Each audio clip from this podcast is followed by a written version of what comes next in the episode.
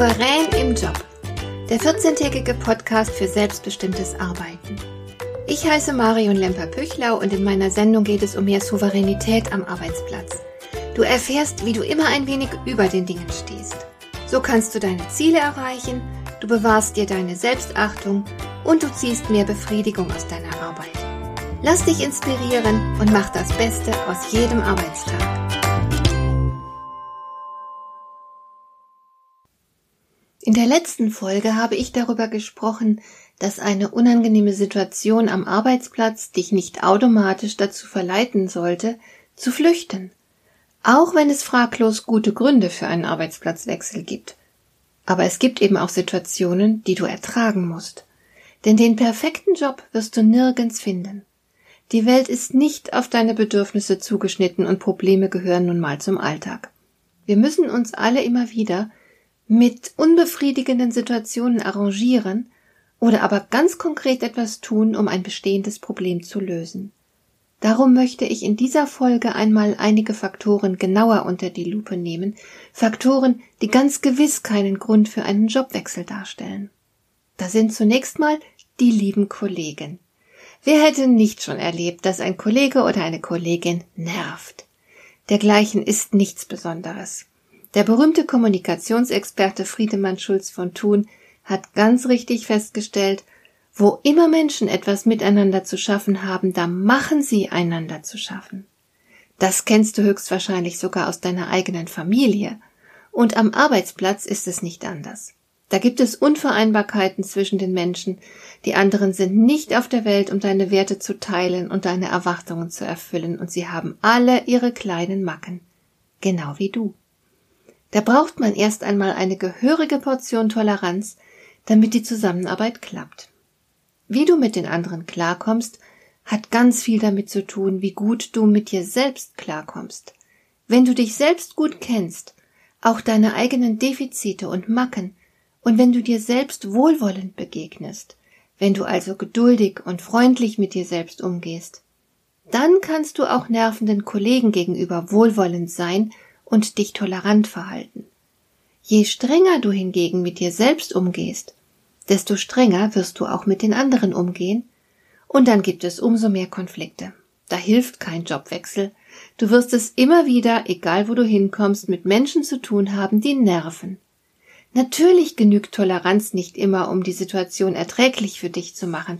Zuweilen brauchst du erheblich mehr. Du musst konfliktfähig sein und obendrein hilft es auch sehr, wenn du über kommunikatives Geschick verfügst. Dann kannst du anderen beispielsweise effektiv Grenzen setzen.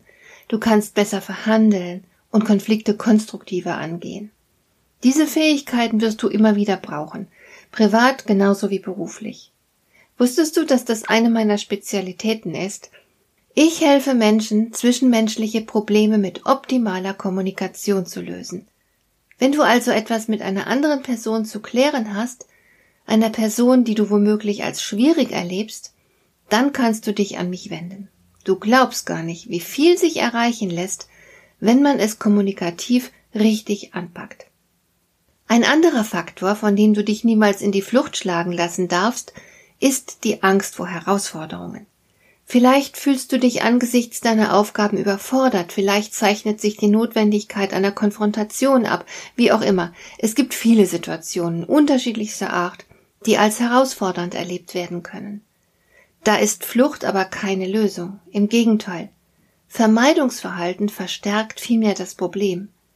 Wenn du nicht lernst, mit herausfordernden Situationen umzugehen, dann wirst du zukünftig immer mehr Angst davor haben. Du musst dich stellen. Das ist eine Frage der Persönlichkeitsentwicklung.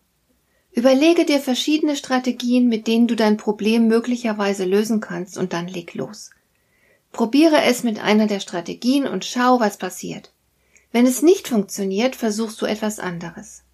Herausforderungen sind bestens geeignet, etwas zu lernen und sich weiterzuentwickeln. Und auch zu lernen, was nicht funktioniert, ist sehr wichtig. Setze dich also nicht unter den Druck, vom ersten Moment an alles richtig machen zu müssen. Das wäre unsinnig. Das musst du nicht.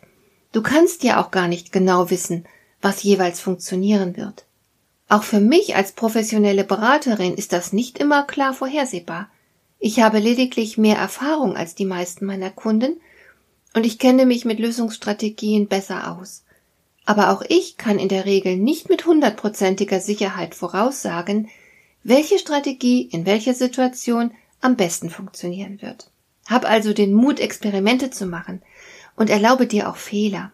Du kommst im Leben überhaupt nur weiter, wenn du viele Fehler machst.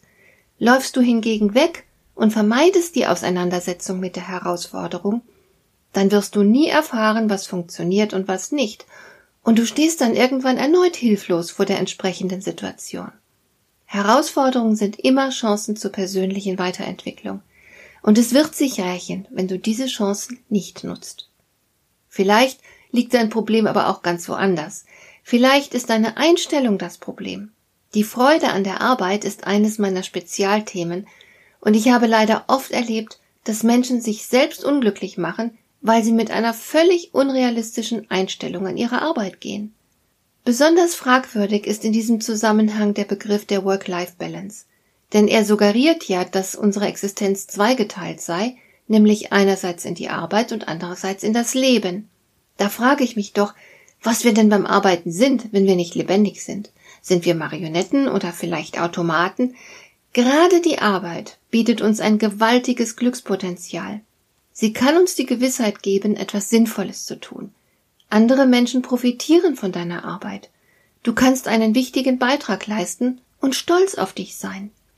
Die meisten Aufgaben ermöglichen dir, gestalterisch zu wirken. Das fordert dein Gehirn in besonderer Weise und ist deshalb geeignet, Glücksgefühle auszulösen. Überhaupt tut Anstrengung dem Gehirn sehr gut, denn wir sind die besten Problemlöser auf der Welt, und die Evolution hat es so eingerichtet, dass Anstrengungen mit der Ausschüttung von Glückshormonen belohnt werden. Zugleich gibt die Arbeit dem Leben Struktur, was auch sehr wichtig ist. Und du hast fast jeden Tag die Möglichkeit, wieder etwas Neues zu lernen. Das bringt dich weiter. Wer das Glückspotenzial der Arbeit aber nicht sehen kann und nicht nutzen will, der wird zwangsläufig unglücklich, und zwar an jedem Arbeitsplatz. Festsitzende negative Überzeugungen werden es dir unmöglich machen, jemals einen Job zu finden, mit dem du zufrieden bist. Zu den hinderlichen Einstellungen gehört übrigens auch die einseitig negative Wahrnehmung. Es gibt ja nicht wenige Menschen, die gewohnheitsmäßig ihren Blick immer zuerst auf alles Unerfreuliche richten und dabei all das Gute völlig übersehen. Das ist ein sehr zuverlässiges Mittel für andauernde trübe Stimmung. Genauso unheilvoll ist die Unfähigkeit, das große Ganze zu sehen. Wenn wir Kinder sind, dann leben wir völlig im Augenblick. Deswegen wirst du bei einem Kleinkind erleben, dass es mehrfach am Tag in Tränen ausbricht, aber genauso mehrmals am Tag fröhlich und ausgelassen ist. Da fehlt noch jedes Gefühlsmanagement, und kleine Kinder sind immer Opfer ihrer momentanen Stimmungen. Leider wachsen manche Menschen aus dieser Entwicklungsphase nie so ganz heraus. Sie überlassen sich auch später noch ihrer jeweiligen Stimmung und sind ihr ausgeliefert. Dann reicht es, dass der Chef mal eine unsensible Bemerkung macht und der Tag ist ihnen verdorben. Sie fühlen sich missachtet und fragen sich, was der Chef denn gegen sie hat. Oder ein Projekt kommt gerade in eine kritische Phase und verlangt ihnen für kurze Zeit außerordentlich viel ab, und sie haben gleich das Gefühl, dass ihnen der Burnout droht. Für manche sind derartige Situationen Anlass genug, gleich die Kündigung in Erwägung zu ziehen. Sie haben keine Frustrationstoleranz und lassen sich viel zu sehr von ihren negativen Gefühlen beherrschen. Sie neigen auch dazu, alles gleich persönlich zu nehmen. Es leuchtet ein, dass da ein Jobwechsel nicht weiterhilft. Das Problem liegt vielmehr in der eigenen Person. Hier muss man ansetzen, wenn man etwas verbessern und sich am Arbeitsplatz wohler fühlen will. Und schließlich möchte ich noch erwähnen, dass ein Jobwechsel kein Allheilmittel ist. Tatsächlich ist es für unser Glück gar nicht so wichtig, wo wir arbeiten. Viel wichtiger hingegen ist, wie wir arbeiten. Es gibt unzählige Jobs, in denen du glücklich werden kannst. Denn das Glück ist eine Eigenleistung. Und wenn du erfolgreich werden willst, dann beachte den Zusammenhang. Die meisten Menschen glauben ja, dass sie glücklich sein werden, wenn sie erst erfolgreich geworden sind. Tatsächlich aber verhält es sich genau umgekehrt. Der Erfolg kommt vom Glück. Je glücklicher du bei deiner Arbeit bist, desto wahrscheinlicher ist es, dass du mit deiner Arbeit auch erfolgreich sein wirst. Hat dir der heutige Impuls gefallen? Dann kannst du jetzt zwei Dinge tun. Du kannst mir eine Nachricht schicken mit einer Frage, zu der du gerne hier im Podcast eine Antwort hättest. Du erreichst mich unter info@lemper-püchlau.de. Und du kannst eine Bewertung bei iTunes abgeben, damit diese Sendung für andere Interessierte sichtbarer wird. Schön, dass du mir zugehört hast. Bis zum nächsten Mal eine gute Zeit für dich.